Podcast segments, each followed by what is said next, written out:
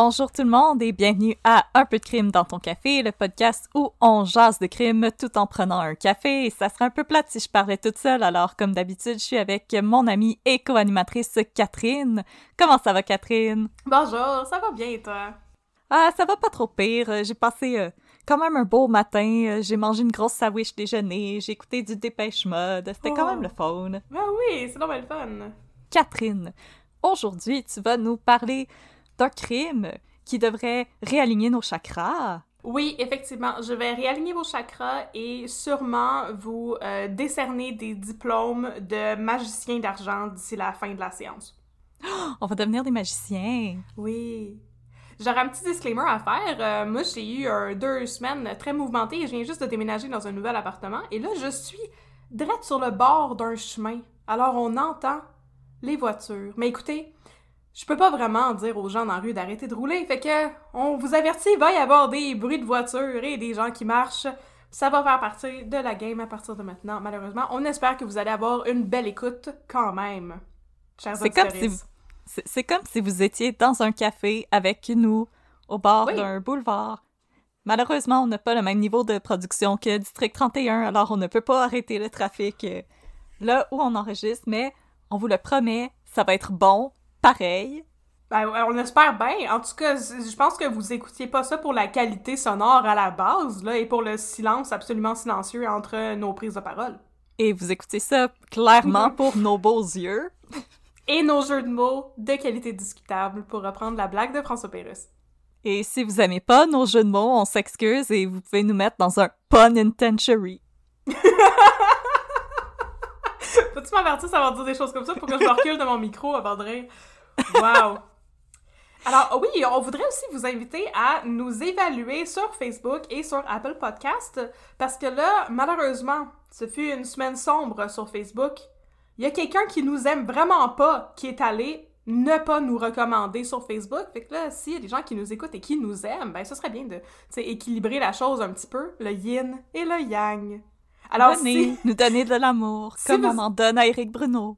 Et à Vincent Guillaume Otis. Alors, on vous invite à nous évaluer sur Facebook pour faire le yin et le yang et aussi sur Apple Podcast parce que ça nous aide à gagner en visibilité et à monter dans les charts. Puis tout le monde sait qu'on veut être dans les charts pour qu'il y ait de plus en plus de gens qui puissent découvrir nos jeux de mots de qualité discutable. On veut être number one au hit parade. Ce serait notre but, comme les Beatles. les bidules. C'est des références très très 2021. oui, toujours. Euh, nos références sont toujours euh, spick and span. Nous autres, on est les euh, Ringo et Georges Hérisson du podcasting. yes! Yes! Sinon, on voulait saluer Lee Vaillancourt, qui a pris la peine de nous envoyer un courriel pour nous recommander un cas. Alors, bonjour Lee! Merci, on va regarder ça avec plaisir. Uh On apprécie toujours quand vous nous écrivez un peu de crime à gmail.com. Alors, si vous avez des recommandations de cas, on vous invite à nous écrire et on va peut-être vous saluer en ondes si ça nous tente. Ça va nous tenter, inquiétez-vous pas. Ça va nous tenter. On veut toujours vous donner plein, plein, plein d'amour. Alors, euh, Audrey, est-ce que tu veux présenter notre nouvelle chronique? Ben, la nouvelle chronique, en fait, elle va avoir lieu à la fin de l'épisode, parce que, mhm. comme vous savez, Catherine et moi, nous sommes des très grandes fans de District 31. Ouais, on, on veut pas s'aliéner les gens, fait qu'on se retient pour en parler, mettons. Alors, on s'est dit que maintenant, les deux dernières minutes de nos épisodes seraient consacrées à District 31. Fait qu'on on va appeler ça deux minutes de babine, ça va être deux minutes de vous raconter, hors contexte, ce qui se passe dans District 31 à un certain moment donné. Luc Dion, on apprécie vraiment beaucoup ton travail. Euh, lâche pas la patate, mon chum, mon partner, mon homme. mon homme, hey, lâche pas bonhomme. Fait que, pour parler comme dans le district 31. Yes! C'est ça, on veut pas s'aliéner personne. Donc ça, ça va être les deux dernières minutes de l'épisode. Mais avant ça, comme d'habitude, on va avoir une recommandation de café et un cas de crème aujourd'hui qui va réaligner vos chakras. Alors Audrey, c'est quoi le café qu'on boit aujourd'hui? En fait, aujourd'hui, c'est pas un café que je vous recommande en tant que tel, c'est une oh recette que je vous donne que oh. les gens, d'habitude, quand je la donne, sont toujours un peu sceptiques et ils l'essayent et euh, ils sont confondus. Les sceptiques seront confondus. Ils le seront. Mhm. Alors, la recette que je vous donne aujourd'hui, ça s'appelle un mazagran. C'est originaire du Portugal et dans le fond, c'est un mélange entre un café glacé mhm. et une limonade. Mhm. Les deux meilleures choses. Les deux meilleures choses au monde. Alors, la recette, c'est très simple. Vous, vous faites un café. C'est tellement simple. Si vous voulez, vous pouvez utiliser un cold brew. Comme ça, votre café est déjà froid et un peu plus fort. Mhm. Euh, moi, je, moi, je me sers de mon percolateur pour faire ça. Alors, vous vous faites, je vous dirais peut-être une moitié de tasse de café. Vous mettez de la glace. Vous mettez le jus de la moitié d'un citron. Mhm. Et vous pouvez mettre une cuillère à table de sucre ou de sirop simple, dépendamment de ce que vous avez. Mhm. Si vous filez un petit peu wild, vous pouvez mettre aussi un shooter de rhum brun. Oh! Hey, je savais pas ce bout-là. OK. Oui, euh, oui, si vous commandez au Portugal, il va probablement y avoir un shooter de rhum brun. Wow! Euh, moi, euh, par exemple, quand j'en bois pendant que je travaille, je ne fais pas ça. Mais je vous le recommande, c'est vraiment, je vous dirais, les deux premières gorgées, vous allez être surpris et surprise. Mhm. Mais après, vous vous habituez au goût. Et euh, le massagran, ce que je trouve vraiment intéressant, c'est que ça a une histoire. Ça a été inventé pendant la Deuxième Guerre mondiale, je pense. Mhm. C'est, euh, dans le fond, c'est les soldats français qui étaient stationnés en Algérie, qui voulaient continuer à boire du café, mais il faisait beaucoup trop chaud pour boire du café. Alors, ils mettaient de la glace dans leur café et non du crime. Je remarque que les soldats français en Algérie, je pense qu'ils ont mis du crime dans plus que du café, mais ça, on n'en parlera pas. Non, non, non. Alors, ils mettaient de la glace dans leur café Mhm. et euh, le café était de très mauvaise qualité à l'époque à cause de, de la rationalisation pendant la guerre. Mm. Alors, il était très amer. Alors, de mettre du citron, ça aidait à couper un peu l'amertume. Mhm. Et après, quand vous aviez fini votre verre de café glacé au citron, euh, vous preniez le bout de citron et vous faisiez le tour de votre verre avec. Alors, comme ça, vous pouviez le désinfecter et le donner au prochain. Oh, c'est quand même brillant, mais c'est vraiment... euh, ça, ça lie l'utile à l'agréable, comme qu'ils disent, parce que c'est vraiment une recette de café excellente. Moi, j'ai trouvé ça super rafraîchissant. Je comprends pas pourquoi c'est pas plus répandu. Il me semble qu'on devrait lâcher les mots cold brew tout seul, puis juste avoir des mazagranes un peu partout. Alors voilà, c'était la recette de Mazagran. Euh, Vous pouvez la trouver sur Internet aussi euh, assez facilement. Moi, je trouve ça super rafraîchissant. Euh, L'été, c'est vraiment excellent. Je sais que ça sonne étrange, mettre du citron dans son café, mais dites-vous, vous mettez du citron dans votre thé, ça goûte un peu similaire. C'est juste le Oui. aftertaste que vous avez un peu plus la caféine qui revient. Oui, c'est comme un thé Mais- glacé, mais meilleur. Alors voilà, c'est la recette de Mazagran. C'était notre recommandation aujourd'hui. Vous pouvez faire ça avec le café que vous avez chez vous. Servez-vous un bon Mazagran. Et maintenant, Catherine, pendant que je slurpe mon Mazagran, de quoi tu veux nous parler aujourd'hui? Aujourd'hui, on parle de croissance personnelle et, dans une certaine mesure, de croyances sectaires, donc de sectes. On vient d'entendre une belle moto qui passe dans la rue. Chantante à la moto dans la rue. Alors aujourd'hui, je vais vous raconter la triste histoire de Chantal Lavigne. Donc, mes sources sont une pléthore, mon Dieu, je me suis forcée dans mon, dans mon script, une pléthore d'articles du Journal de Montréal, de la presse et de la tribune, en plus de documents légaux que j'ai réussi à, à trouver sur Internet et d'un reportage qui a été réalisé par Enquête, donc Radio-Canada, l'émission Enquête, en janvier 2012 et qui est disponible si vous voulez l'écouter en intégralité sur YouTube. C'est comme ça que j'ai YouTube. yes, shout out à YouTube. C'est, co- c'est comme ça que j'ai découvert le cas. Et honnêtement, le reportage de Enquête en vaut vraiment la peine, ne serait-ce qu'à cause des extraits audio qu'on peut y entendre et que je vais essayer de vous imiter au meilleur de mes capacités aujourd'hui. Pour débuter l'épisode, je pense que je devrais faire un petit disclaimer de santé mentale. Là, on va rire de certaines personnes qui se prétendaient des gourous de croissance personnelle. Cela dit, chacun et chacune ont droit à leurs croyances, mais ce ne sont pas toutes les croyances qui sont bénéfiques, ni toutes les pratiques de croissance personnelle qui sont sécuritaires. Il faut faire attention au charlatanisme et aux individus qui sont mal renseignés ou qui cherchent à profiter des personnes qui sont sur une quête spirituelle.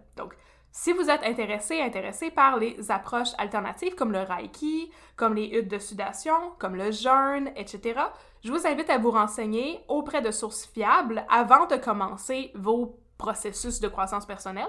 Donc, des sources fiables, ce sont des sources qui sont scientifiques et médicales et non pas des sources de médecine alternative, parce qu'on s'entend, il y a un gros, une grosse zone de gris dans ces milieux-là et n'importe qui peut s'improviser un thérapeute de médecine alternative. Ça ne prend pas de diplôme, donc des sources fiables qui sont scientifiques et médicales, des gens qui ont des diplômes et des connaissances. Donc, je vous invite à, cons- à consulter des sources avant d'entreprendre ces démarches-là et même à consulter des professionnels de la santé, surtout si vous voulez euh, faire des pratiques qui ont un impact sur votre santé physique. Par exemple, des huttes de sudation, c'est pas pour tout le monde. Tu sais, les saunas, c'est pas recommandé aux femmes enceintes. Ça, déjà, ça nous indique que ça peut être dangereux pour le corps. Et si vous voulez faire aussi comme des choses comme ingérer des huiles essentielles, ça pourrait peut-être être bien de consulter un médecin et de vous faire dire de ne pas faire ça parce que ça peut potentiellement être dangereux. Donc, consultez des professionnels, consultez des sources fiables avant de vous lancer à l'aveuglette dans des pratiques comme celle-là afin de réaligner vos chakras. C'est pour votre bien et c'est pour aussi le bien de vos proches. Prenez soin de vous. Voilà, c'est mon petit disclaimer. Et maintenant, on va commencer à avoir du plaisir. Êtes-vous prêts et prêtes à mettre un peu de crime dans votre mazagramme?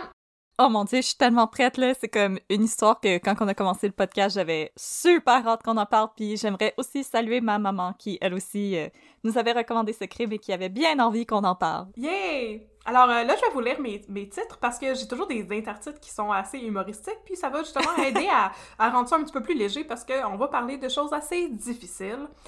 Donc, euh, première partie, une petite vie normale à Saint-Warwick de Patentagos. C'est une belle ville. Nous sommes en 2007. Chantal Lavigne est une jeune femme de 35 ans.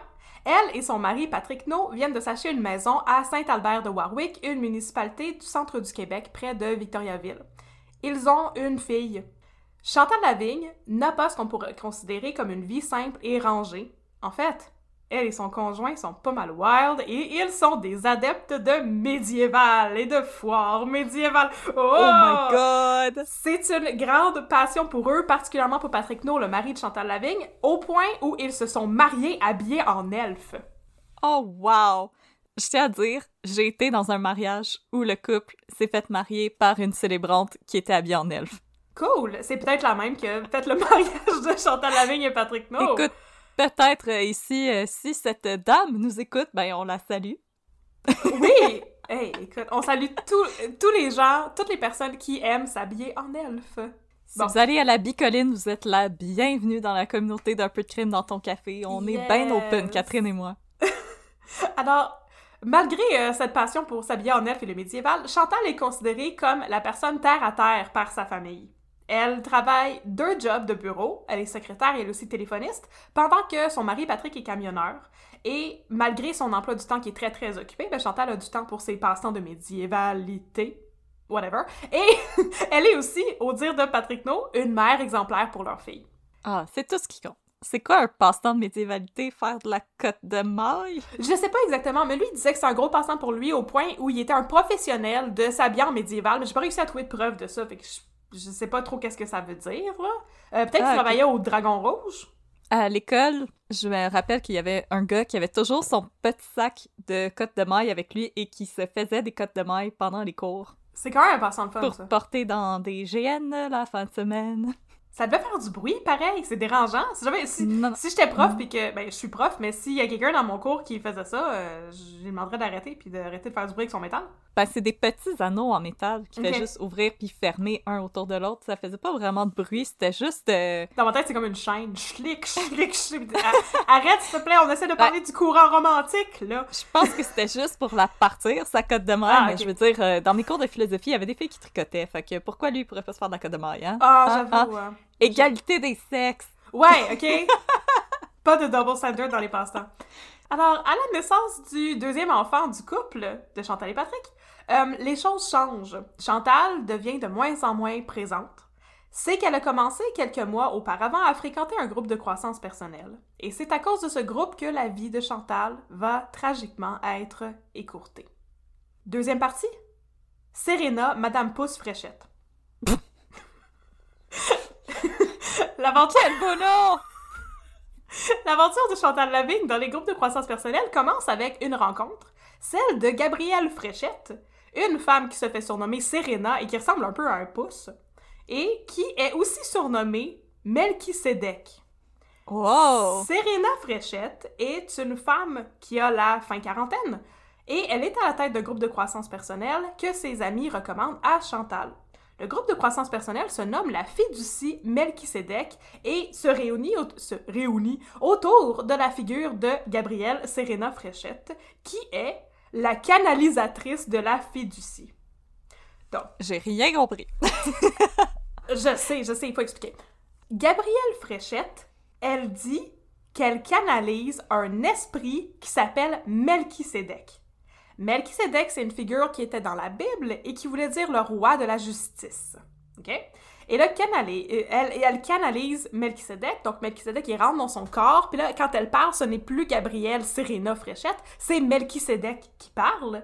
Et autour de ces processus de canalisation-là, Gabrielle Fréchette a créé un groupe où elle fait des consultations personnelles. Fait que les gens peuvent venir la voir pour consulter Melchisedec puis qu'il leur parle à travers de, de Serena. Moi, je mets Serena avec des très gros guillemets, là, parce que sérieusement, en tout cas, elle a pas une tête de Serena, pas en toute cette madame-là. Vous irez non, voir elle score pas fort au tennis.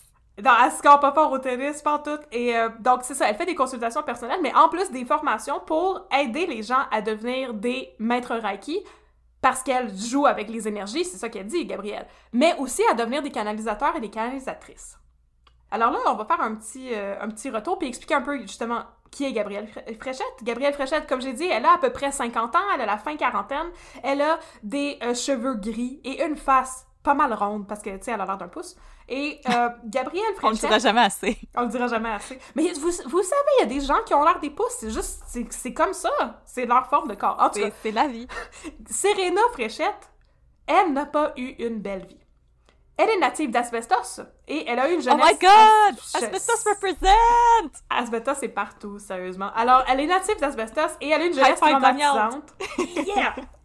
Elle a eu une jeunesse traumatisante, sans doute à cause de l'amiante un petit peu, mais aussi parce qu'elle a vécu de l'abus dans son contexte familial de la part de membres de sa famille. Elle a lâché l'école très tôt à cause de ça pour pouvoir partir de la maison, puis tu sais, pour venir à subvenir à ses besoins.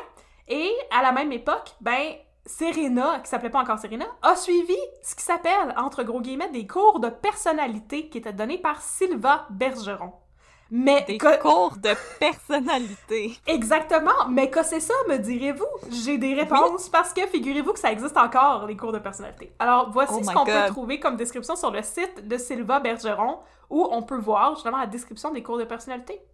Je vais vous lire ça avec un bel accent. Vous êtes à la recherche du mieux-être et d'harmonie. Vous désirez vivre votre vie sans anxiété ou stress excessif.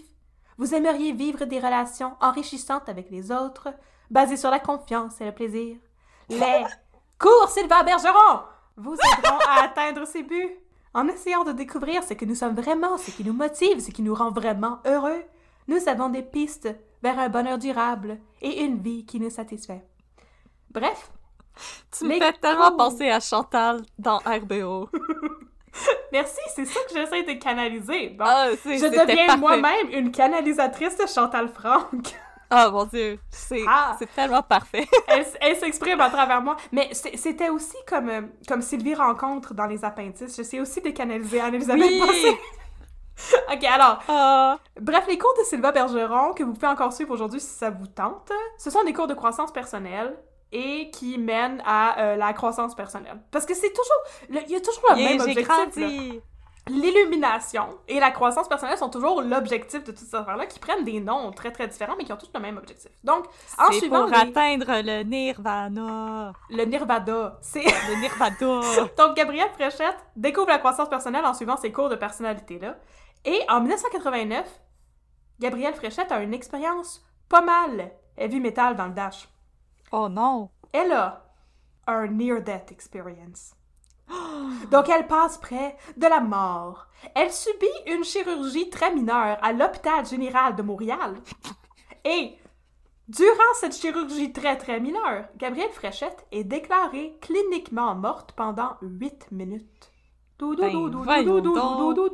À son réveil, elle est déboussolée. Pour citer les paroles de Gabrielle Fréchette dans le journal Express. Où c'est j'étais, calice? J'étais complètement déboussolée. Je vivais un changement profond à l'intérieur et j'ai eu énormément de difficultés à m'adapter. Dans le fond, elle était comme le meme de Jumanji. What year is this? elle était un peu comme ça. Mais elle disait que elle se sentait plus elle-même dans son corps, puis dans ses pensées, puis elle avait l'impression d'avoir comme changé de personnalité, tu sais. Alors, euh, une prochaine partie, c'est le début des temps nouveaux. La Terre est à l'année zéro. C'est le début des temps nouveaux pour Gabrielle Fréchette. Elle était mariée, je pense qu'à ce moment-là, elle quitte son mari. Parce que plus tard, elle a comme un autre amant qui est mentionné dans les articles de journaux. Donc, elle quitte son mari. Oh. Elle, elle yeet à l'école pour avoir son diplôme d'études secondaires, parce qu'elle avait drop out en secondaire 3, tu sais. Et puis, après ça, elle yonk dans une formation de Reiki. Mais, que c'est ça As le... one does. As one does. Que c'est ça le Reiki pour les gens qui ne le savent pas. On fait comme dans District Oui, 31. L'ayahuasca est une boisson Non, on chamanique donne pas mes jokes d'ayahuasca! ah! Alors, le Reiki, selon le blog Le Journal des femmes, j'ai décidé de plus citer mes sources dans cet épisode-ci, ça paraît. Le Reiki est la méthode... Oh non, attends, je vais faire Chantal Franck encore. Le Reiki est la méthode de mise ou remise en contact de l'énergie universelle avec la force vitale propre à chacun de nous. Donc, Gabrielle Fréchette devient une réaligneuse de chakras professionnelle et apparemment, sa formation lui coûte 56 000 piastres en un an et demi, c'est sérieux. Hey, elle va te les réaligner en s'il vous plaît, tes chakras. Et là, Gabrielle Fréchette dit qu'à l'époque, il y a une tralée de gens qui viennent la voir pour avoir des conseils sur leur vie, leurs chakras et leurs énergies. Et elle se sent très accaparée et elle décide de se donner une structure pour pouvoir aider les gens, mais aussi arrêter de penser à leurs problèmes 24 heures sur 24. tu sais. Elle commence à donner des consultations, moyennant un cachet symbolique. Fait qu'est-ce? elle commence à faire de l'argent là-dessus. On va revenir au cachet un peu plus tard. Mais donc, elle, elle commence à faire des consultations où elle aide les gens en réalignant leur chakra, puis elle leur charge de l'argent. Ça devient sa business. Bon. Mais j'avoue que si tu vides le portefeuille des gens, ils doivent comme être plus légers, fait que plus droits, fait que leurs chakras ils sont plus droits. Oui. Un jour, quelqu'un m'a dit, je vais faire une parenthèse là. Un jour, quelqu'un m'a dit que pour aligner tes chakras, il fallait que tu chantes la chanson de Do Ré Mi de la mélodie du bonheur. Do. Oh! Le do, il a bon do. OK. Puis j'ai dit que je trouvais que ça avait pas beaucoup d'allure. Puis il m'a dit que j'étais très irrespectueuse de sa pratique de croissance personnelle. Mais moi, je pense Ah. pas que c'est comme ça que ça marche. Il faudrait demander à Gabrielle Fréchette. Ou sinon, si vous savez comment réaligner les chakras, écrivez-nous un peu de crème à gmail.com. Clairement, les miens ont besoin d'être réalignés juste à cause de cette joke et de toutes les jokes que je fais sur Serena Fréchette depuis tantôt. Je pourrais mériter d'un réalignement de chakra et aussi d'un ajustement de karma, tu sais. Ouais, hein? Alors, Ouais. en 1999, faut pas dire du mal des gens. Bon, donc en, en 1999, Serena Fréchette achète une ancienne école de rang à Sainte-Hélène de Chester et la reconvertit en centre pour les retraites de croissance personnelle. À cette Ah. époque, c'est ça, à cette époque, Gabriel a un nouvel amant. C'est un Français et il l'amène à Oh! voyager en France. Oh! Oh, oh, oh, Paris, les baguettes. Alors, en Oh, oh. France, c'est là que Gabriel Fréchette fait la rencontre d'un chaman celte. Celui-ci Ah! enseigne à Gabriel les rudiments de la hutte de sudation. Donc, la hutte, c'est ce qu'on sue beaucoup. Et Tu Gabriel... t'assois pis t'as chaud. Tu tu t'assois, voilà, puis t'as chaud, complète. Puis à un moment donné, t'as plus chaud parce que c'est fini. Et là, Gabrielle, elle intègre tous ses apprentissages, petit à petit, tu sais, pour pouvoir organiser des luttes de sudation à Sainte-Hélène de Chester. Pour citer encore le journal L'Express, l'objectif des huttes de sudation est d'amener à un niveau de conscience qui permet aux participants de se libérer des traces physiques, psychiques, émotionnelles ou sensorielles des blessures ancrées. Et c'est là qu'on commence à parler de Melchisedec. OK, Ah! parce que voyez-vous, depuis sa mort clinique en 1989, Gabrielle Fréchette dit qu'elle est possédée par un esprit biblique du nom de Melchisédek. L'esprit prend possession de son corps et parle à travers elle. Et drôlement, quand il parle, il parle avec un accent français de France et une petite voix un peu fluette que je vais vous imiter très bientôt. Oh non! Mon petit esprit français! Prochaine partie, de retour en 2007. Donc, en 2007, quand Chantal Lavigne va consulter Gabrielle, elle la consulte en privé, tu sais, et elle a la chance de parler avec Melchisedec. Celui-ci dit que Chantal a eu plein de vies antérieures. Melchisedec lui dit aussi, attention ici je vais faire une imitation, Dans ce village de l'île de Crète, où vous viviez à cette époque, vous étiez un être chamanique. Alors, Melchizedek parle comme trois mots à fois, puis il y a beaucoup de Ah Et si ça vous intéresse, vous pouvez aller écouter des extraits de ça. C'est dans le reportage d'enquête qui est disponible sur YouTube. Pouvez aussi écouter des sketchs de RBO parce que ça Ouais. sonne vraiment comme il fait pâtier. Ça, ça sonne comme il fait pâtier. Euh, et vous pouvez aussi aller m'écrire à un peu de crime à gmail.com pour me dire si j'ai fait une bonne job ou me demander d'arrêter de faire des imitations de Melchizedek. Donc, Melchizedek dit aussi à Chantal que depuis depuis ses vies antérieures. Elle s'est éloignée de sa mission sur Terre et elle a commis plein d'erreurs très très graves. Maudite Alors, pécheresse! Chantal lui demande Comment je vais faire pour me libérer de ça? Et Melchizedek lui répond Vous devez suer. Non, mais Melchizedek lui dit qu'elle doit faire des huttes de sudation et de respiration intensive. Et là, dans le reportage d'enquête, Melchizedek lui demande Êtes-vous prêt à suer? Êtes-vous prêt à respirer? Mais là, on va faire du crossfit ou réaligner nos chakras, là, faudrait décider. C'est, je sais pas trop, là. Fait que, ah. c'est ça, euh, euh, Chantal Lavigne répond, euh, oui, je pense que je, dois, tu sais, je dois suer, je dois respirer. Et le mec oh, lui dit... faire l'éducation physique.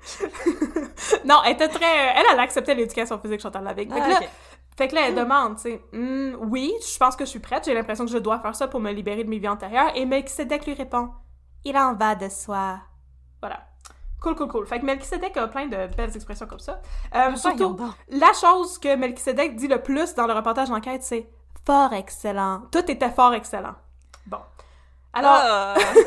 Chantal est tout de suite convaincue. Fort excellent. Chantal est tout de suite convaincue par cette proposition qui est fort excellent et s'inscrit pour un cours de trois ans avec la fiducie Melchizedek afin de changer de carrière et de devenir elle aussi une chamane et une réaligneuse de chakras.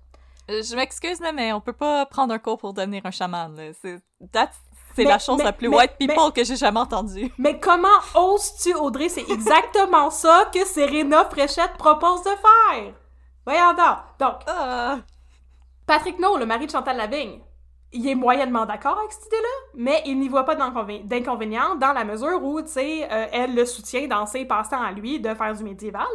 Puis il tricoté de la côte de maille. Puis de tricoter de la côte de maille. Et il révèle en enquête que, tu sais, c'est pas quelque chose dans lequel il croit, lui, mais bon, Chantal a le droit d'avoir des passe-temps, le droit de faire ce qu'elle veut, tu sais, puis ça a pas trop d'impact sur leurs finances ni rien, fait que c'est correct si elle veut réaligner sa carrière, puis tant que ça la rend heureuse. Sauf que c'est un passe-temps qui passe beaucoup de temps, mettons. Patrick ouais, Il y avait deux enfants, là. Il y avait deux enfants déjà, puis deux enfants en bas âge, c'est juste après la naissance de leur petit garçon. Donc, Patrick No commence à capoter un peu quand il voit la liste des cours auxquels s'est inscrite Chantal. Les formations sont très fréquentes et d'une durée qui est de plus en plus prolongée. Au début, c'est une fin de semaine par mois. Après ça, c'est une semaine. Après ça, deux, trois semaines par mois. Et en plus, en plus, ça coûte un bras. Pour trois ans de cours, ça coûte à Chantal Lavigne 18 900 À ça, Oh Chantal ajoute constamment des formations dites complémentaires parce que, tu sais, elle veut être la meilleure chamane possible et ça va lui coûter environ 35 000 pour les trois ans de cours qu'elle va faire à la fiducie Melchizedek. Mais là, pour citer Ginette Duclos, qui est une des aides de Serena Fréchette, c'est pas leur faute si c'est cher, les tarifs, OK? C'est parce que c'est... C'est leur faute à qui? C'est Melchizedek lui-même qui a instauré ces coûts-là depuis des années. C'est ça qu'elle révèle à... Maudit gratteux! C'est ça qu'elle révèle à une des journalistes d'enquête qui va faire une consultation avec Ginette Duclos avec une caméra cachée. Elle dit « Mais c'est pas de notre faute. C'est Melchizedek qui a instauré les coûts, là, depuis très, très longtemps. » C'est Melchizedek qui fait les prix là, depuis euh, l'époque biblique. Il y a eu pas mal d'inflation, on va faire. Euh, ah il y a eu beaucoup d'inflation depuis la Bible, tu sais. Ben avant, on prenait juste un chameau puis un sac d'orge, mais là aujourd'hui, tu sais, il faut augmenter ça, il faut s'ajuster avec le temps. Aujourd'hui, ça prend une nouvelle hypothèque, ta maison. Puis plus tard, le reportage d'enquête, pour vrai, euh, c'est fascinant. Je vous le conseille. Enquête, c'est tellement intéressant à aller regarder ça. Mais à un moment donné, il y a une autre journaliste qui va, avec une caméra cachée, rencontrer Gabrielle Fréchette, qui, quand elle ne parle pas comme Melchizedek, parle avec un gros accent joual comme vous et moi. Tu sais, elle parle comme une Québécoise. Elle parle pas comme une fausse Française qui parle de l'île de Crète. Et elle dit que euh, tout l'argent qu'elle fait, c'est dans sa fiducie pour... Puis elle fait un signe vague vers le ciel pour Melchizedek, qu'elle dit. Tout l'argent, c'est pour Melchizedek. Comment qu'il va faire, Melchizedek, pour venir chercher son argent, Simonac? En tout cas. On peut-y envoyer un chèque? Euh? C'est le... Comment on appelle ça? C'est Credit Union du paradis, là, qui va pogner ça. En tout cas, moi, là, ça m'a fait... Ça m'a enragé, ce bout-là du, reportage. Ça m'a enragé. Bon. Ben, moi aussi, là, je veux dire, comme, il va où, cet argent-là? Là? Oh, le ciel! Ah! Oh, mange la chenille. beaucoup de chenille. Fait que là, ça écoute un bras à Chantal Lavigne et ça y prend beaucoup, beaucoup, beaucoup de temps. Puis là, en juillet 2011, fait qu'on est presque quatre ans plus tard, Chantal et Patrick sont censés partir en vacances avec leurs enfants, mais à la dernière minute, Chantal annonce à Patrick qu'elle doit aller faire un autre séminaire. pendant une semaine au complet. Patrick, il est en sacrament. C'est censé être leur temps en famille, tu sais, puis ça fait... Elle passe de moins en moins de temps avec sa famille, elle est de plus en plus distante et tout, mais Chantal est bien entêtée et elle se rend à la retraite de Melchizedek au lieu de partir en vacances avec sa famille. Elle dit à son mari que Melchizedek lui a dit que si elle allait pas suivre ses séminaires, quelque chose de grave va arriver à sa famille. OK, ça, c'est le moment où est-ce que tu demandes le, chèque. C'est le moment où est-ce que tu demandes ta facture puis tu t'en vas. Ça, c'est l'explication qui explique très bien les comportements que Chantal Lavigne est là. Chantal Lavigne a peur que quelque chose de mauvais arrive à sa famille. Et on va revenir à la fin de cette histoire-là sur justement les croyances liées aux sectes et à quel point c'est dangereux quand on embarque dans des gimmicks comme ça. Mais comme, si vous vous en rappelez aussi, notre épisode sur Rockterio, les gens avaient peur de partir justement parce qu'on leur disait toujours si tu pars, quelque chose va t'arriver ou quelque chose va arriver à ta famille, ça va être la fin du monde, peu importe. Donc, c'est vraiment quand on commence à vous isoler comme ça, c'est là que c'est le temps de se poser des questions. Ouais, c'est là qu'on devrait euh, partir le signal d'alarme. Puis justement, je vais en reparler à la fin, mais c'est ce qui fait la principale différence entre les démarches de croissance spirituelle qui sont sécuritaires et légitimes et les groupes de croissance personnelle qui sont dangereux, c'est justement cette question-là des menaces. Habituellement, quand tu vas faire réaligner tes chakras, tu y vas une fois, ça coûte un montant fixe, puis après ça, si tu veux y retourner, ça va pas te coûter de plus en plus d'argent parce que les séances doivent être de plus en plus longues. C'est un soin, puis qu'il y a des modalités qui sont claires et qui sont toujours respectées tu peux y aller une fois, puis après ça, ils vont pas te dire, mais là, si tu reviens pas, là, dans deux jours, là, tes chakras vont être tout croche, puis tu vas filer mal. C'est pas comme ça que ça fonctionne. T'as reçu un soin de santé, puis la, récurrence de ce soin-là est optionnelle. À partir du moment où tu as des menaces, c'est sur une base volontaire, ben oui. À partir du moment où tu as des menaces, puis tu te fais dire, mais si tu fais pas ces démarches-là, toi ou ta famille, vous allez être en danger, c'est là qu'il faut se poser des questions, puis c'est là qu'il peut être intéressant, justement, de take a step back, puis peut-être... Euh, se renseigner un peu plus sur les personnes qui prodiguent les soins, puis sur les effets de ces soins-là, parce que là, on commence à rentrer dans de la manipulation. Chantal Lavigne part pour sa semaine de formation, et c'est une décision qui va lui coûter extrêmement cher. Prochaine partie, la fermette du mal. en plus, comme ma famille vient d'Asbestos, et je pense que quand j'allais chez mes grands-parents, malheureusement, mes grands-parents sont décédés, j'ai pas été asbestos depuis un, moment, mais je pense que j'ai vu l'entrée de cette retraite-là en me rendant à asbestos. Ça se peut, oui. Euh, c'est rendu à euh, Durham Sud. Ouais, je pense qu'on le voit. Il y a comme une affiche de retraite spirituelle en allant vers chez mes grands-parents, puis je pense que c'est ça. Donc, euh, je suis comme, oh mon dieu, j'ai déjà vu cet endroit-là. Yes. Donc, depuis ses humbles débuts à Sainte-Hélène de Chester, la fiducie de Melchizedek est rendue beaucoup, beaucoup plus grosse et maintenant elle a déménagé justement dans une ancienne fermette à Durham Sud qui s'appelle la Ferme Reine de la Paix. Et c'est là que se tiennent chaque semaine des retraites de croissance personnelle avec Serena Fréchette et Ginette Duclos, dont on a parlé, celle qui justifiait les coûts de, des croissances personnelles, et aussi un autre aide qui va euh, entrer en jeu bientôt. Sauf que les retraites de croissance personnelle organisées par la fiducie Melchizedek sont très inquiétante depuis un petit bout de temps déjà. En fait, selon une voisine, les bruits qui sortent de la ferme de la paix sont tellement inquiétants. C'est pas de la paix pantoute. Et c'est tellement inquiétant que ça a incité les voisins à appeler la police à quelques reprises. Oh mon Dieu. Il y a une voisine oh, qui, euh, qui, justement explique qu'elle, euh, souvent, elle entendait des gens crier, surtout des femmes, et surtout crier à l'aide. Donc, elle appelle la police, tu sais. Oui, oui, oui. Et là, la police s'en vient et il pose des questions et ils repartent sans rien faire. Et le lendemain, Gabrielle Fréchette va voir les voisins pour s'excuser du bruit et dire que dorénavant, ils vont faire leurs affaires en dedans, les portes fermées, les fenêtres fermées. Comme ça, les voisins ne les entendront plus. Les voisins continuent d'appeler la police euh, tout le temps. Juste tout le temps. Si quelqu'un va te voir en disant comme « oh, je m'excuse, hier, euh, t'entendais quelqu'un crier, maintenant je vais fermer toutes mes fenêtres et m'assurer que t'entends plus rien. » Rappelez la police immédiatement. C'est terrible. Tout de suite. En tout cas, je sais pas si ça, ça, aurait probablement pas pu empêcher ce qui est arrivé à Chantal Lavigne, mais... Non. Bon. Oui, on appelle la police. voisin qui vivait ah, un, une mini, un mini Wild Wild Country. Oui! Oh non, c'était... Euh, mais c'est Wild Wild Country, mais beaucoup moins... Euh, beaucoup moins glamour. En tout cas.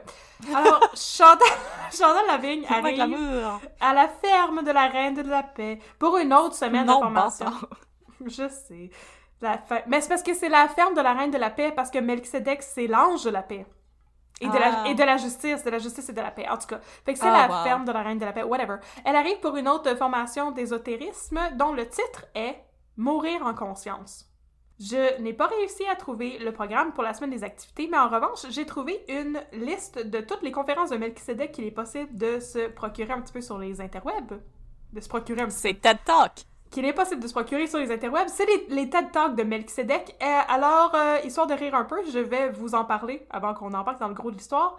Oh, Par- my body is ready. Je vais vous parler de, de deux, deux conférences particulières. La première, c'est une conférence de Serena Fréchette qui porte sur le suicide. En voici le descriptif. En cette journée, je vous parlerai des différents cas de figure liés au suicide, les causes et les répercussions sur la vie. Mais là, excuse-moi, les répercussions sur la vie du suicide, c'est qu'il n'y a plus de vie. Je sais pas de quoi qu'elle allait parler dans sa conférence, là, mais moi, ça m'a accroché pour ça. Là. Je trouve ça bien amusant. Euh, Spoiler alert, il n'y a plus de vie. Spoiler alert, ça se peut que tu vives moins bien après. Mais bon.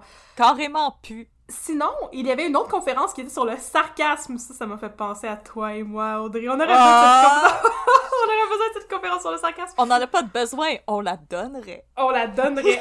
en fait, en fait, on la donnerait pas. Puis je pense que Gabrielle Fréchette, elle jugerait notre utilisation du sarcasme. Alors, voici le- une partie du descriptif qui était très long, mais moi, ça, je trouve ça vaut la peine. L'utilisation du sarcasme vise-t-il à intimider, à insinuer, à dissimuler l'inconfort, donnant ainsi l'impression d'avoir un certain pouvoir?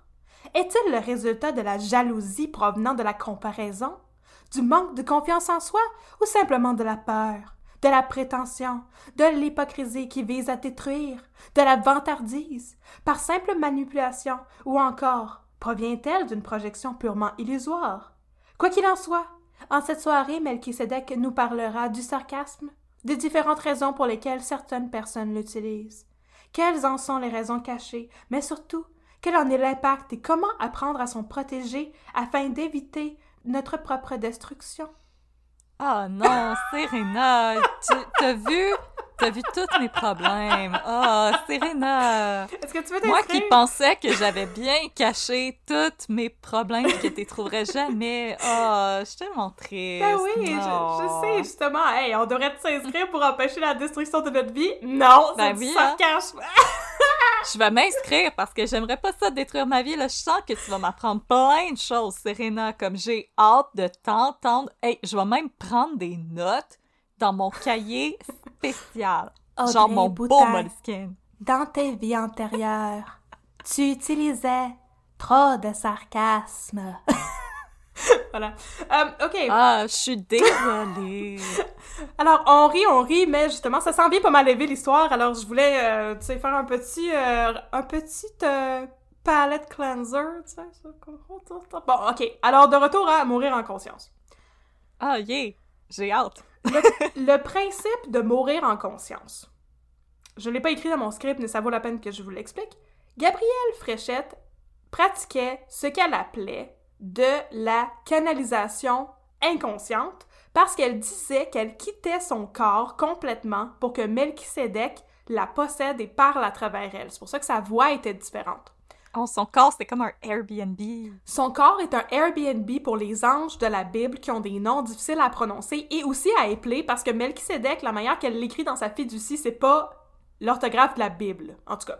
Fait que Ginette Duclos, son, euh, sa, bras droit, là, Duclos dit, elle, qu'elle fait de la canalisation qui est comme consciente parce que les anges parlent à travers elle, mais Ginette Duclos est toujours consciente et dans son corps. Alors, le principe de mourir en conscience, c'est d'apprendre à, à tuer son âme pour que ton âme puisse quitter ton corps et que tu puisses être possédé par des anges et des esprits qui vont s'exprimer à travers toi. C'est ça l'objectif. Fait qu'au lieu d'être coloc avec ton ange, t'es un Airbnb pour ton ange. Ouais, c'est ça. Fait que c'est des activités qui, j'imagine, vont t'aider à faire le gros ménage de ton Airbnb, puis enlever toutes les affaires dont t'as pas vraiment besoin, puis que tu veux pas que la visite voit, pour ensuite devenir un vrai Airbnb pour les esprits. Ton masque de cheval, puis euh, Tes jouets, tes menottes. tes jouets sexuels, exactement. Tes menottes, tes photos d'Éric Bruno, tout ça. Ta collection de District 31 en DVD, toutes ces affaires-là, tu les ranges, Oh, là, pendant Ton les activités. avec la face de babine. Oh! Oui, un, cabinet de salle de bain, là, puis là, tu l'ouvres, puis c'est juste une photo de Vincent Guillaume Otis qui est scotché oh! sur le miroir. Oh, wow! Alors, toutes ces affaires-là, tu fais le ménage pendant la semaine de mourir en conscience, et tu apprends à tuer ton âme pour qu'un ange puisse prendre le contrôle de ton corps. Et le Chantal Lavigne voulait devenir canalisatrice et chamane, tu sais. Alors, c'est ça son objectif. Je ne connais pas exactement, justement, comme je l'ai dit, la programmation de Mourir en conscience, mais dans le reportage d'enquête, il faisait mention de deux activités qui se déroulaient durant cette retraite de croissance personnelle. La première, euh, je vais faire un petit trigger warning ici pour la claustrophobie, parce que moi, ça m'a terrifié cette idée-là. La première activité, les participants et participantes de la formation regardent la mort en pleine face. Ils vont, tour à tour, être enfermés, tout nus, dans un cercueil en bois. Ah non. Non. Et ils et elles vont rester là pour trois heures. Tu vas avoir des écharpes dans le péteux. OK, là, il y avait un autre extrait que je vais vous dire, là. Il y a des extraits audio de ça où euh, Serena Fréchette explique les activités. Voici les explications qu'elle donne à Ginette Duclos et à Gérald Fontaine, qui est son deuxième aide. Si l'être hurle, pour que vous le laissiez sortir, vous ne bougez point, il reste et dans le décès, l'être ne peut point revenir à la vie instantanément. la me tirée. Il entre à l'intérieur, vous refermez, vous clôturez. Alors, Chantal Lavigne ah, et les, les huit autres participants et participantes de la retraite, qui étaient euh, quatre autres Québécois, Québécoises et quatre Français, Françaises. Chaque participant et participante passe trois heures enfermée dans le cercueil et ça se passe bien dans le sens où elle ne meurt pas. C'est le lendemain que ça va moins bien se passer. Prochaine partie, la hutte de sudation des pauvres. Le lendemain, Serena Patantagos organise une nouvelle activité de mort consciente qui prend la forme d'une hutte de sudation improvisée. Oh! Premièrement, on va expliquer c'est quoi une hutte de sudation, OK? Tu sais, parce qu'il faut mettre... il faut être capable de comparer c'est quoi une vraie hutte de sudation, puis qu'est-ce que Serena Fréchette a fait. Les legit puis les pas legit, là. Une hutte de sudation, c'est un petit endroit renfermé. Habituellement, c'est très bas. Tu es assis sur la terre qui est fraîche. Tu restes dans la hutte de sudation pas plus de... Le gros max que j'ai entendu dans les pratiques dites plus sécuritaire, et moi j'y crois. Le gros maximum, ce serait 45 minutes. Mais bien sûr, quand tu restes dans la hutte de sudation, tu as le droit de t'hydrater, tu peux boire de l'eau. Si ça va pas bien, si tu as un malaise, tu sors. Et les durées sont variables et ils sont ajustés en fonction des antécédents médicaux des personnes et de leur santé en général extrêmement important. C'est pour ça qu'il y a des avertissements dans les saunas quand vous allez dans les piscines publiques. C'est ça peut être hyper dangereux. Ça peut être super dangereux si tu fais de l'hypertension. Ça peut être très, très dangereux si tu as des problèmes au niveau de la coagulation sanguine aussi, à cause de la posture, parce que tu es assis par terre antérieur sur le sol, un petit peu voûté parce que c'est très bas. Si tu as des problèmes au niveau de la claustrophobie aussi, c'est pas recommandé de participer à des huttes de sudation. Donc, il y a plein de précautions à prendre. Serena Fréchette n'a pris aucune précaution et Serena Fréchette a organisé justement la hutte de sudation des pauvres qui euh, n'incluait aucune yourte et aucun feu, mais beaucoup de dangers. Donc, voici le processus. Les participants et participantes sont allongés au sol, nus. Elles sont enduits enduites de boue. Ensuite, elles sont enroulées dans du plastique et recouvertes de plusieurs couvertures. C'est du plastique un peu comme du saran wrap, mais des fois ça a l'air d'une bâche plastique quand même. Finalement, une boîte de carton est placée sur leur tête. Donc, de la boue... Mais déjà, la boîte, ça bloque tes pores de peau. Ouais, la boîte, ça bloque tes pores de peau.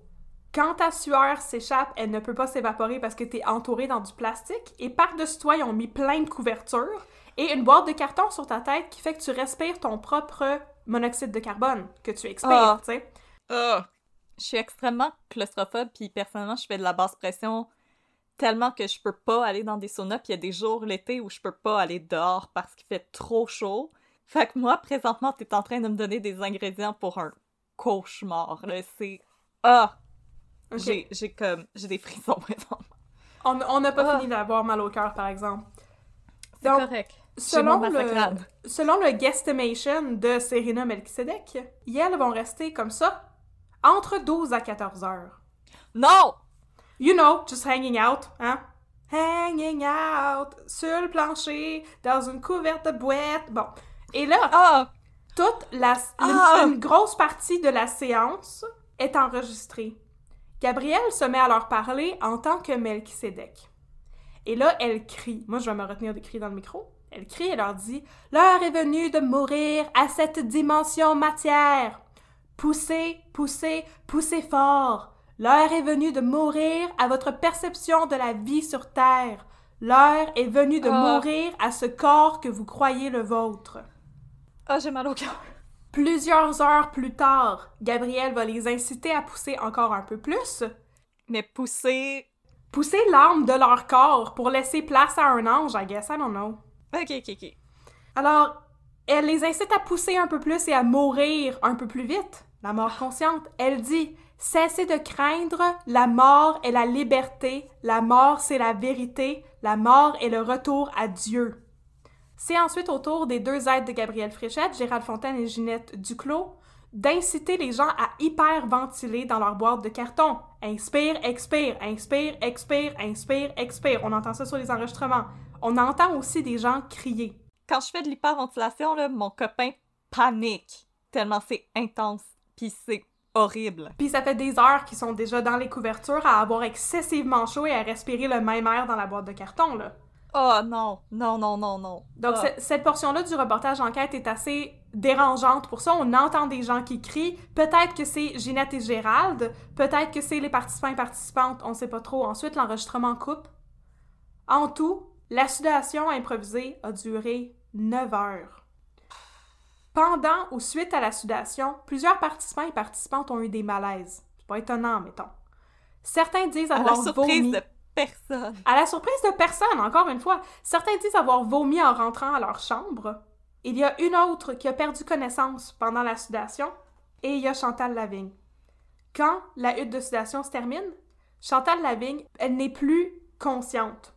Elle est encore là, elle répond un peu, mais elle est incapable d'ouvrir les yeux et elle a de la difficulté à respirer. Oh mon dieu, non.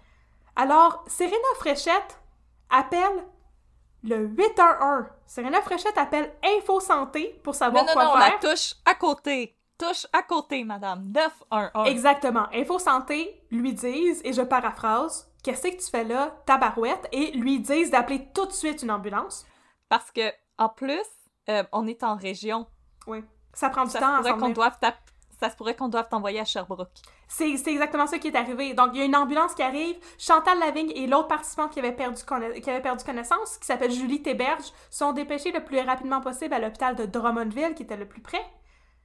À son arrivée à Drummondville, la température corporelle de Chantal Lavigne est encore de 40,5 degrés Celsius. Oh mon dieu, non. À ce moment-là, ça fait environ une heure qu'elle est sortie de ses couvertures et elle fait encore de la grosse, grosse, grosse fièvre. Quelques heures plus tard, Oh, Chantal n'a toujours pas repris du mieux et elle est transférée d'urgence dans un dernier effort à l'hôpital de Sherbrooke et c'est là qu'elle va décéder. Oh, j'ai... Ouh. 40 degrés. 40 degrés, une heure après être sortie des couvertes. Elle a... Elle a carrément cuit à l'intérieur. Bingo! T'as deviné le nom de ma prochaine partie qui est Barbecue Cookout! Selon le coroner Gilles Sainton, qui est le médecin des urgences de Sherbrooke qui a examiné Chantal Lavigne à son arrivée et qui est devenu coroner suite à son décès, Chantal Lavigne est morte d'hyperthermie. Quand la température de ton Oh. corps est trop haute pendant trop longtemps, tes organes commencent un à un à flancher. C'est une insuffisance générale au niveau des organes dans ton corps. Gilles Sainton dit franchement à la caméra que puisque sa température corporelle était tellement élevée et qu'elle était emballée dans du plastique, elle était dans une condition de cuisson. Et littéralement, elle est morte parce qu'elle était en train de cuire de l'intérieur. Oh, Ouais. oh, non, oh. Alors, elle décède. La police va voir Serena Fréchette pour lui dire, euh, you know, elle est morte. Euh, Et Serena Fréchette dit, ben, voyons donc, certainement que Chantal Lavigne avait des problèmes de santé. Ah! Mais selon oui, son problème de santé, c'était être enroulé dans du plastique. Euh... Oui, exactement. C'était vraiment ça son problème de santé parce que selon le coroner euh, Gilles Sainton, qui l'a examiné à son arrivée à Sherbrooke, Chantal Lavigne n'avait aucun problème au niveau de sa santé. Elle n'avait pas de problème médical, elle n'avait pas d'antécédents de problèmes médicaux non plus. Et il dit que c'est, et je cite, définitivement le coup de chaleur, la mise en condition de cuisson qui l'a fait décéder. En d'autres mots, il a cuit dans sa couverture de plastique. Ça n'a aucun rapport avec des euh, conditions médicales préexistantes. C'est uniquement dû à la maudite hutte de sudation des fous. Je pense qu'on peut appeler ça comme ça. Je, je te donne ma permission, ma bénédiction. Prochaine partie. Que font-ils ensuite? C'est très tame comme titre. Enquête, euh, enquête, enquête, enquête de sont-ils Radio-Canada. Que sont-ils devenus? Enquête, enquête, commence son enquête? En janvier 2012, donc cinq mois après la mort de Chantal Lavigne. Les journalistes d'enquête arrivent à retracer Gérald Fontaine, un des aides de Gabriel Fréchette, qui incitait les gens à faire de l'hyperventilation. Il est désormais massothérapeute. Yeah! Mais Ginette Duclos, l'autre aide de, Chant- de Gabriel Fréchette, elle est toujours dans le domaine du spiritisme, pour le dire de même. Elle est Ah. elle est, et je cite, éveilleur de conscience. Et c'est là justement qu'elle explique qu'elle est médium consciente, donc moyennement consciente. Ah, moi, je dirais euh, faible consciente. Ah! Gabrielle, euh, non, Ginette Duclos, elle explique à la journaliste d'enquête qui vient faire une consultation que, premièrement, c'est pas elle qui fixe les prix, c'est Melchizedek qui veut s'enrichir sur le dos des contribuables. Et elle dit aussi Maudit que... Vincent Lacroix du ciel. J- Ah! Oh, wow! Vincent Lacroix du ciel, I like that. Alors, elle dit aussi que Ginette Duclos, il canalise Melchizedek dans son corps sans avoir quitté son corps. Mais tu sais, là, là, là, On est là, des colocs. ils sont des collègues, yo! Viens-t'en, So no one told you life was going to be this way. Là, c'est la sitcom de la madame qui vit avec son ange. Yeah! J'aimerais, c'est c'est excellent. Alors, elle euh, canalise dans son corps, euh, puis tout le monde est encore là, puis ça cohabite, puis c'est le fun. Mais Gabrielle Fréchette, justement, le principe, c'est qu'elle est une médium inconsciente, fait qu'elle quitte son corps. C'est pour ça qu'il organise Elle, tout est- elle est en effet très inconsciente, la maudite madame. Oui. Et là, Juliette Duclos a dit que l'autre madame est bien, bien inconsciente, mais en plus qu'elle pratique toujours. Fait que là, après, elle est allée consulter euh, Ginette Duclos, puis euh, ça te fait expliquer le fait qu'elle était moyennement consciente de ce qui se passait. ben là, la journaliste... Que l'autre était inconsciente et sans dessin. était inconsciente et il n'avait aucun dessin dans sa maison et il n'y avait que euh, de la peinture blanche sur les murs et aucun dessin. Ha! Donc, Ah, elle est vraiment sans dessin. alors, la journaliste d'enquête va rencontrer Gabrielle Fréchette. Gabrielle Fréchette l'accueille dans sa maison en pyjama. Puis la journaliste est comme, tu ici la fiducie Melchizedek? Puis l'autre a dit, ouais, ouais, c'est moi. C'est moi, Melchizedek. En fait, je suis Serena. Je suis en pyjama. c'est super étrange, tu sais. Puis là, elle parle normalement. Elle parle plus comme Melchizedek. Puis elle a une voix de madame normale, là, tu sais. Elle a pas une voix d'ange. Ah! Et là... et... euh, la journaliste lui demande Est-ce que vous faites encore des consultations? Puis là, Gabrielle Fréchette a dit Ah ouais, mais tu sais, je suis bien, bien, bien occupée. Là, genre, là, on est en janvier, puis je suis bookée jusqu'en mars. Mais si vous voulez une consultation très urgente, là, je vous conseille de consulter avec ma fille. Sa fille qu'elle surnomme Maui. Fait qu'elle, c'est. Elle, c'est Serena. Puis là, sa fille, c'est Maui. Fait que là, apparemment, Maui la branche et son chum, Esteban Demers, pas leur vrai nom, sont devenus les deux formateurs principaux de la fiducie Kisedec. Et les formations vont bon train encore sur la fermette de l'enfer de Durham-Sud. Mais là, si tu, On dirait des noms de cocktails. si tu pouvais choisir ton nom, est-ce que tu choisirais pas Maui la branche puis Esteban Demers? C'est comme Ricardo l'arrivée. Moi, je suis d'accord. Tu sais, quand tes parents se tiennent trop au Club Med, là. Tu sais, moi, je vais me faire appeler, à partir de maintenant, je vais me faire appeler Anastasia Côté, puis euh, je vais channel des anges de la Russie impériale. Qu'est-ce que t'en penses? T'embarques-tu dans mon MLM? Ah, écoute, euh, let's go. Let's go. Bon. Hashtag girlboss. Hashtag girlboss. Alors, en- Yes. à ce moment-là, donc en janvier 2012, quand Enquête fait son enquête, ah, on sait que la Sûreté du Québec a ouvert une enquête sur la mort de Chantal Lavigne, mais aucune accusation n'a encore été portée.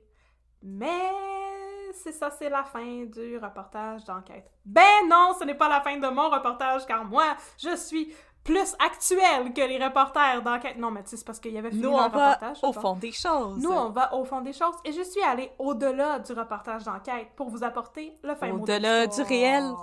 Je suis aussi allée au-delà du réel. Ça n'était pas beau de suite. Alors, laissez-moi vous parler du procès. Yes! Un Let's an. go to court! Oui, let's go to court. Un an presque jour pour jour après la mort de Chantal Lavigne. Gabrielle Fréchette, excusez, Serena, Serena. Serena, Ginette Duclos et Gérald Fontaine ont été formellement accusés de négligence criminelle ayant causé la mort au palais de justice de Drummondville.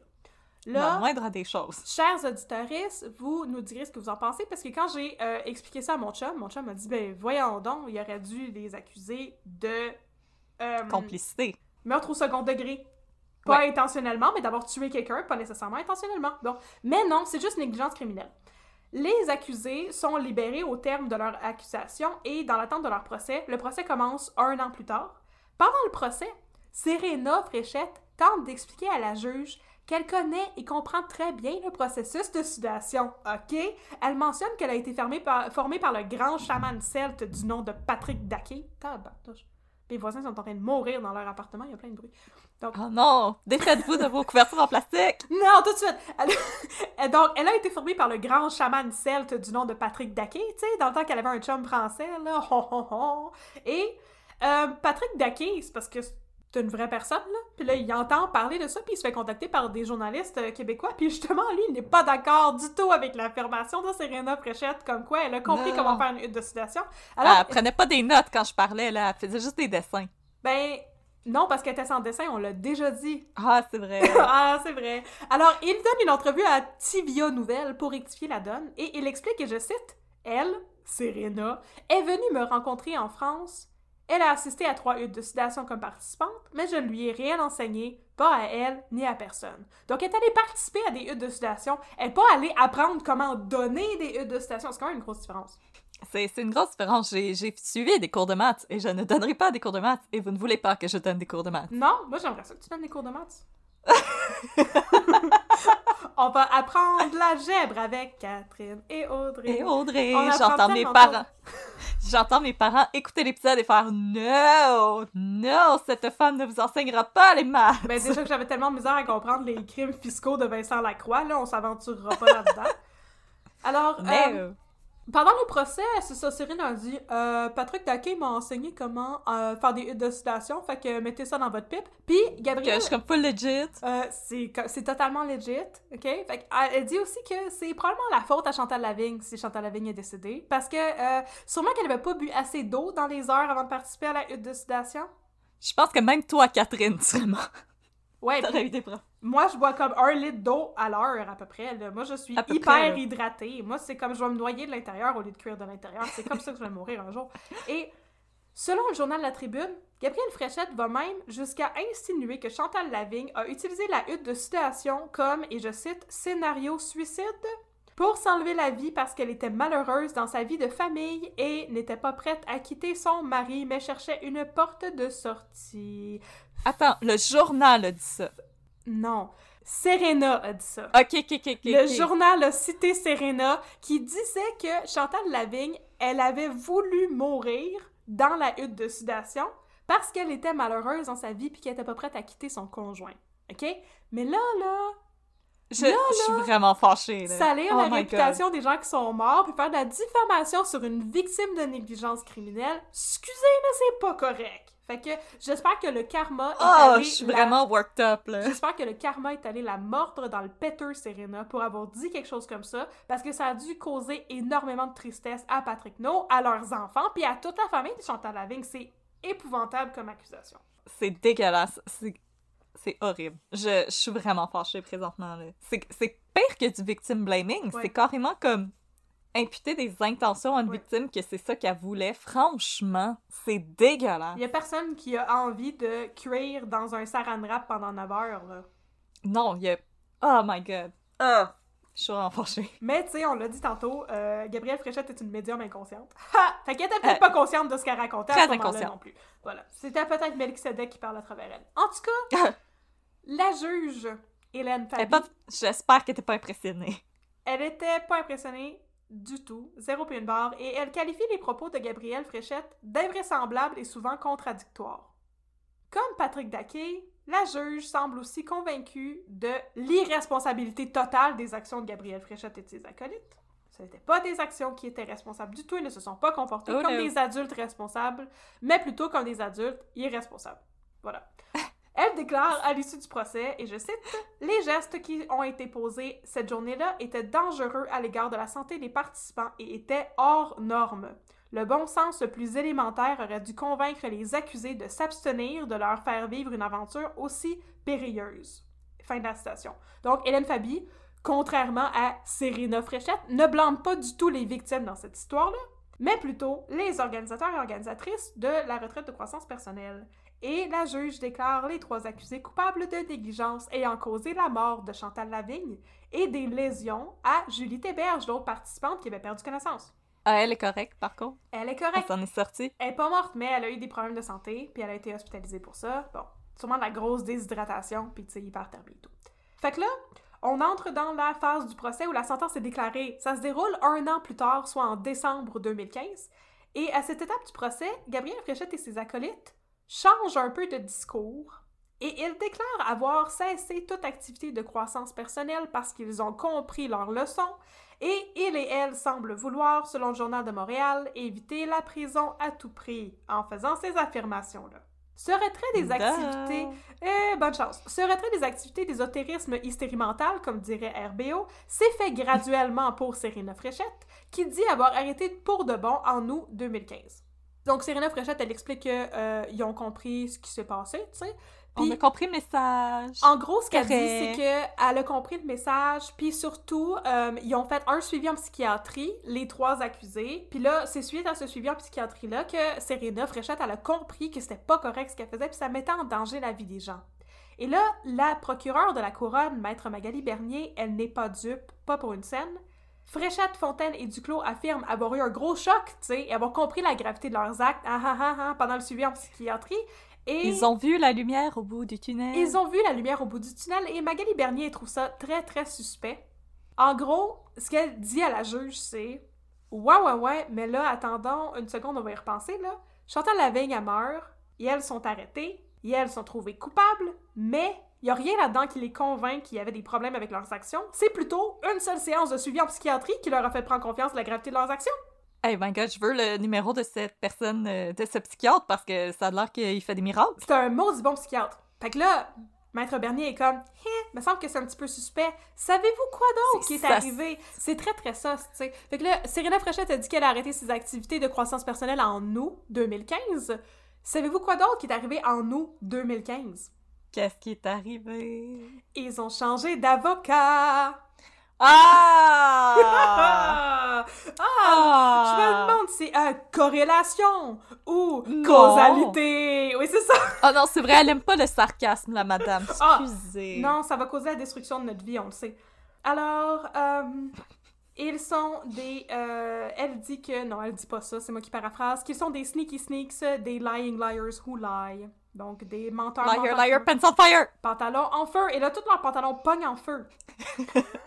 Et, Et c'est ce qu'il méritait. Ce qui inquiète le plus Maître Magali Bernier, c'est que les pratiques ésotériques, comme les retraites de croissance personnelle, c'est très, très, très, très, très fréquent et très mal encadré. Elle dit euh, dans la tribune, et je cite, Malheureusement, le contenu de ces cours de croissance personnelle ne fait l'objet d'aucune régulation à ce jour. Les adeptes ont une confiance totale et il est facile d'en abuser, comme ça a été le cas ici. Un message clair doit être envoyé à tous les gens qui auraient l'intention de commettre de tels gestes en attribuant une peine sévère.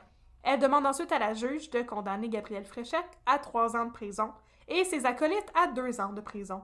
Et la juge, Hélène Fabi, les condamne en conséquence. Elle affirme vouloir que sa sentence soit dissuasive à l'égard d'autres gourous qui puissent vouloir avoir des pratiques dangereuses.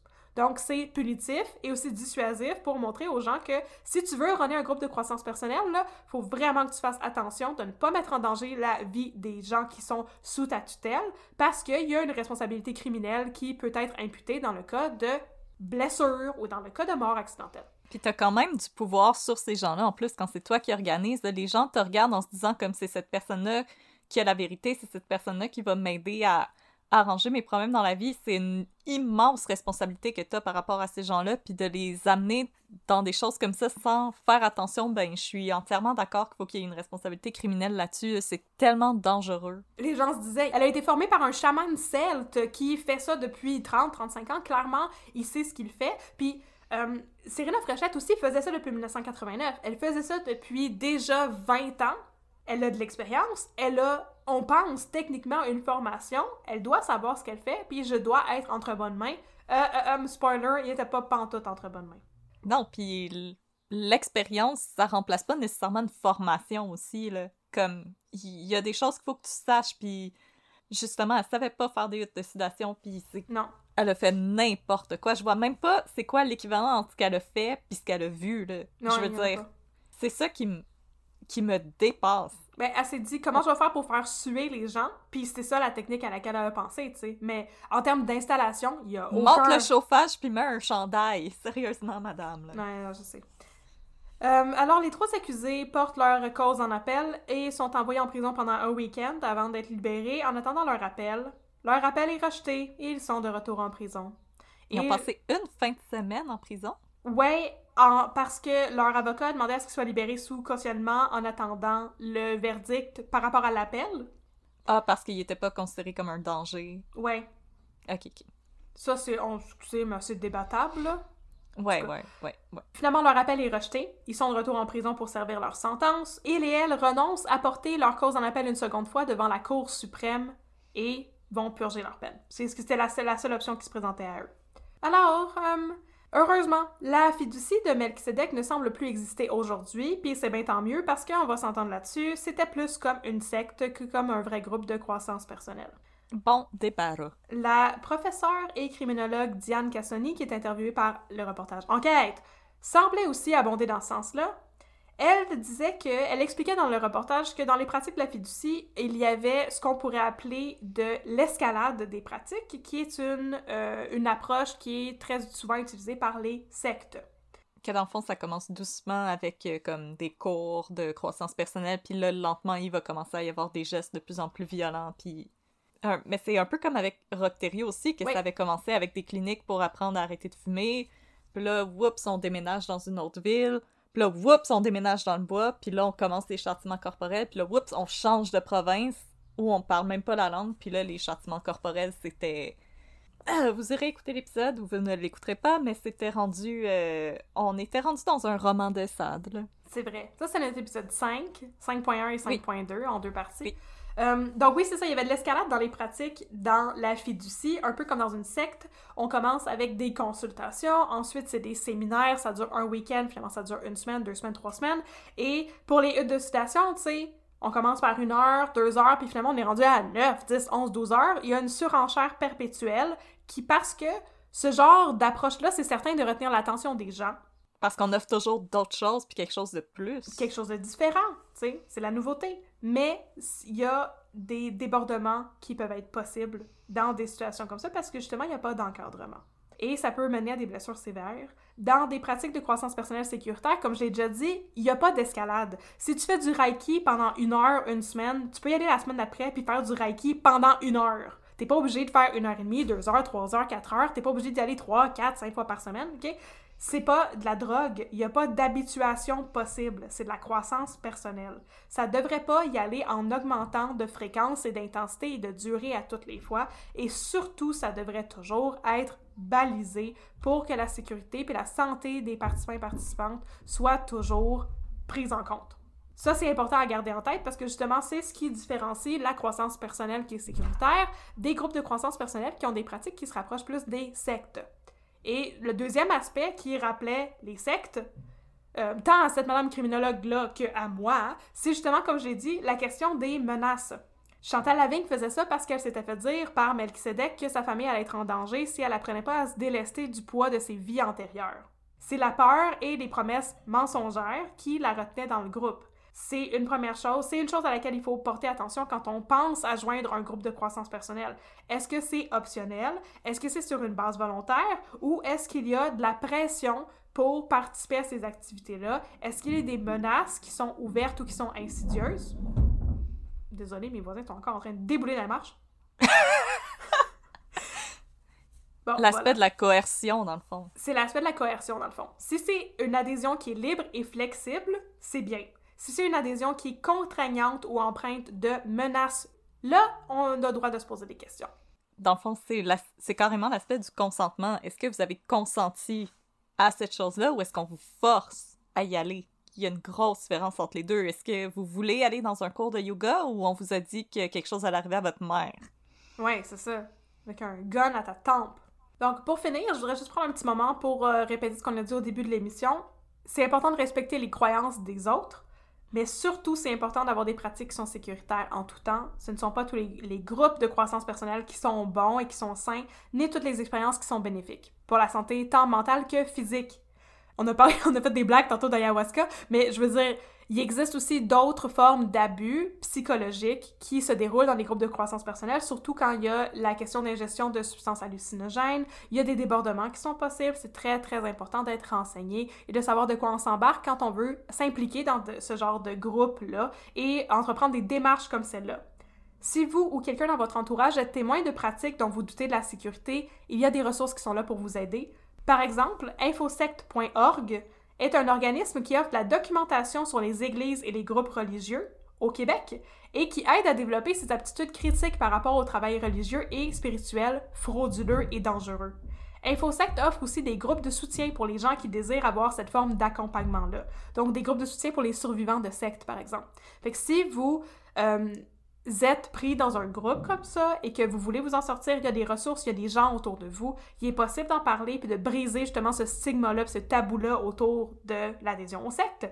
Si vous voulez vous en sortir, il y a des ressources qui sont là pour vous aider. Si vous êtes inquiet pour la santé de vos proches, il y a aussi de, des, des, euh, des outils qui sont là et qui s'offrent à vous, ainsi que de l'accompagnement, ne serait-ce que thérapeutique, pour vous aider à passer au travers et vous aider à accompagner comme au meilleur de vos capacités les proches qui sont pris dans des problèmes comme ça.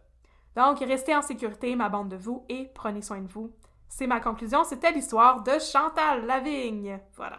Ah, mais merci, c'était super intéressant. Puis euh, merci beaucoup aussi pour les, euh, les, différences entre les pratiques de groupe de croissance personnelle puis les euh, comportements sectaires. Pour vrai, moi, j'ai trouvé ça super intéressant, la, la différenciation que tu as fait entre les deux. J'espère que vous aussi, à la maison, vous avez trouvé ça intéressant. Là. Moi, je, J'étais suspendue à tes lèvres, c'était tellement intéressant. Mais je pense que c'est vraiment important d'en parler. Moi, quand j'étais en secondaire 5, anecdote, on avait regardé un documentaire justement de peut-être JE, l'ancêtre de l'enquête, tu sais, euh, sur les gens qui se réclament être des thérapeutes.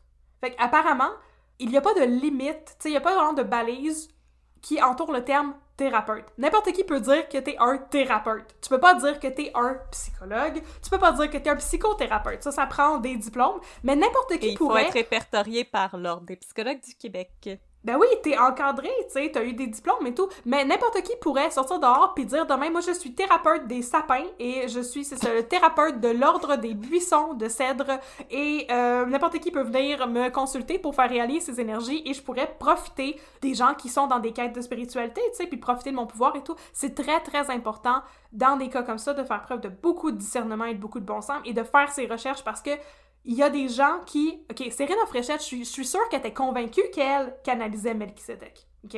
Je lui donne le bénéfice du doute. Je pense pas qu'elle essayait volontairement de profiter des gens, mais il y en a des gens qui essaient volontairement de profiter de parfois la crédulité des gens qui s'embarquent dans des, dans des quêtes comme ça, parce qu'on s'entend, c'est des quêtes qui sont très, très vulnérabilisantes. Où on se met à nu, on essaie de changer, il y a beaucoup d'introspection, c'est très facile, si on est une personne mal intentionnée, de profiter de cette vulnérabilité-là, ne serait-ce que pour extorquer de l'argent aux gens. Et parfois pour les mettre en danger physiquement. Oui, parce qu'en plus, en tant qu'humain, on est littéralement programmé pour faire confiance et c'est une question de survie. Donc on est wire pour faire confiance aux gens. Donc malheureusement, c'est qu'il y a des gens qui ont appris à exploiter cet aspect-là, mais on veut pas vivre non plus dans un monde où est-ce qu'on peut pas faire confiance à personne. C'est vraiment juste une question de de faire attention. Puis rappelez-vous aussi, too good to be true, c'est quelque chose auquel c'est vraiment des. Euh, c'est vraiment ça qui s'applique dans ce cas-ci. Si on te dit, mais là, t'as accumulé tellement de traumas dans tes vies antérieures, là, écoute, euh, fais des formations avec nous pendant trois ans, puis tu vas être débarrassé de tout ça. C'est trop beau pour être vrai, ce n'est probablement pas vrai. Il faut faire attention. C'est ça, puis si vous avez besoin d'aide, il y a des outils qui sont disponibles. Vous pouvez consulter l'Ordre des psychologues du Québec qui peut vous aider à entrer en contact avec une personne qui va pouvoir vous aider à faire des exercices pour retrouver un certain équilibre. Il y a des options qui s'offrent à vous. C'est correct aussi de vouloir utiliser les huiles essentielles, les cristaux, mais s'il vous plaît, rappelez-vous qu'il faut faire attention à soi, de faire des recherches sur le site de Santé Canada. faites attention à vous. On n'est pas en train de dire que tout ça, c'est n'importe quoi. Si vous avez eu des effets bénéfiques avec ça, tant mieux. Mais s'il vous plaît, gardez en tête qu'il peut y avoir des dangers parfois dans des pratiques qui n'ont pas été approuvées. Oui. Puis il existe aussi euh, des, euh, des regroupements pour les gens qui pratiquent ces différentes, euh, ces différentes médecines alternatives-là. Et sur des, les sites de ces regroupements-là, justement, il est possible de trouver c'est quoi les tarifs aussi pour être sûr de ne pas se faire extorquer de l'argent pour rien. De savoir combien c'est censé te coûter une séance de Reiki, combien c'est censé te coûter une consultation avec quelqu'un qui fait de la canalisation. ces informations-là sont disponibles sur Internet, puis c'est important de vérifier ces trucs-là pour être sûr que tu te fais pas extorquer de l'argent par Melchizedek qui a fixé ses tarifs dans l'ancien temps. You know? You know, à l'époque de Jésus. Euh, mais même avant l'époque de Jésus, c'était dans la Bible. Je sais pas c'est qui Melchizedek, ok? J'ai pas checké c'était qui Melchizedek. Merci, Catherine, pour ce cas. Ben... Et merci à vous d'avoir été avec nous, d'avoir bu euh, du café avec nous. Alors, si vous avez des suggestions à nous faire, n'hésitez pas pour nous écrire un peu de crime at gmail.com. On aime beaucoup vous lire, savoir ce que vous pensez, savoir si vous avez des, euh, des cas à nous recommander aussi, ça nous intéresse toujours. On vous invite aussi à nous suivre sur les réseaux sociaux. Donc, nous sommes sur Facebook, at un peu de crime, et sur Instagram, at un peu de crime dans ton café. On vous invite aussi à nous euh, à nous donner une note et à commenter sur euh, Apple Podcast et sur notre page ah Facebook. Comme ça, ça nous aide à obtenir de la visibilité. Et euh, pour ceux et celles qui ne veulent pas rester pour la, la discussion District 31, on vous dit à la semaine prochaine. et pour les autres, on va rentrer dans le 2 minutes de District 31.